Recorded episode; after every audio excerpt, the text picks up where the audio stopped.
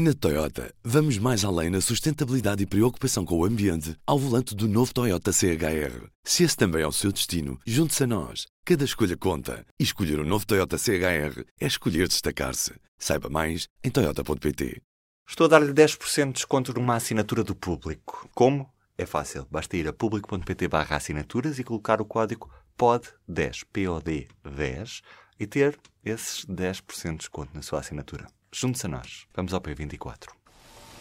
Pela primeira vez em 20 anos, o euro e o dólar alcançaram a paridade.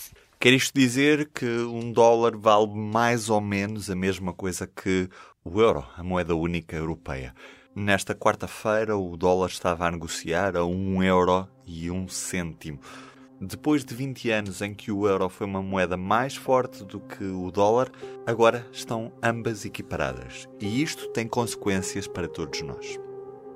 Vamos conhecê-las com o jornalista do público, Sérgio Aníbal, que está comigo ao telefone. Antes de tudo, P24. O seu dia começa aqui.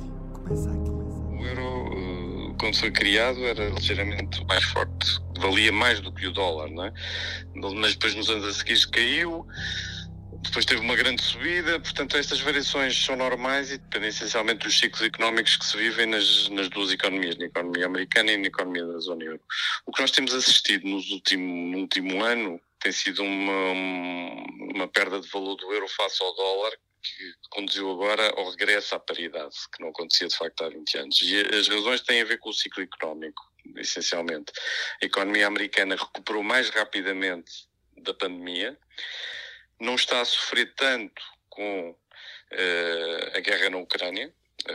A zona euro sofre mais com a guerra na Ucrânia, com os efeitos económicos negativos da, da guerra na Ucrânia, e então o, o, que sucede é que, eh, de facto, a economia americana está mais forte, e isso leva a que a Fed, a Reserva Federal Americana, o Banco Central Americano, esteja a subir taxas de juros mais rapidamente do que o, que o BCE, e isso conduz, é um, um, uma das consequências disso é uma valorização do, do, dólar face ao euro. E isso é mau ou bom para os europeus? O valor da moeda eh, tem efeitos positivos, tem efeitos negativos. Eh, um, um efeito positivo da moeda estar mais fraca é que as exportações europeias ficam mais competitivas nos Estados Unidos. Portanto, é possível, uh, por exemplo, empresas portuguesas de calçado que exportam para os Estados Unidos podem, de facto, concorrer melhor contra as empresas americanas ou contra empresas de outros pontos do globo, empresas chinesas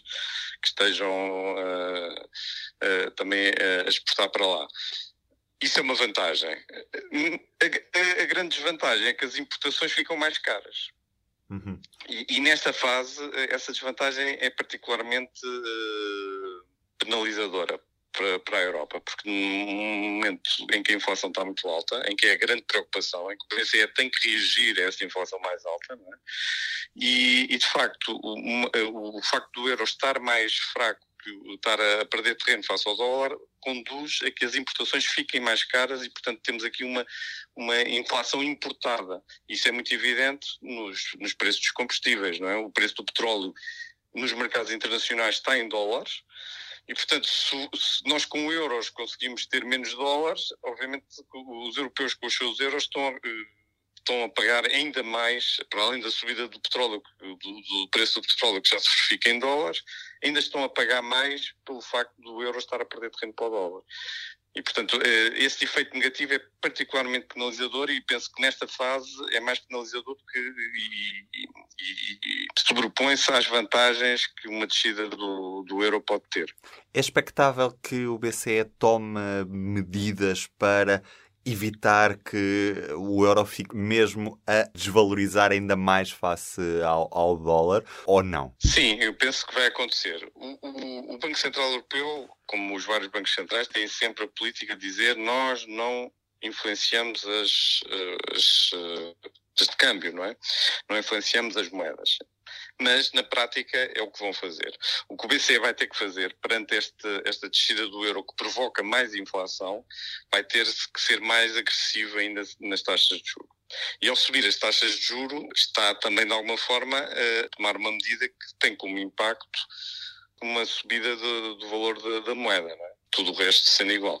Agora, o problema do, do BCE é que tem do outro lado a Reserva Federal a fazer a mesma coisa. mais. Pois. E, e, com mais força, não é?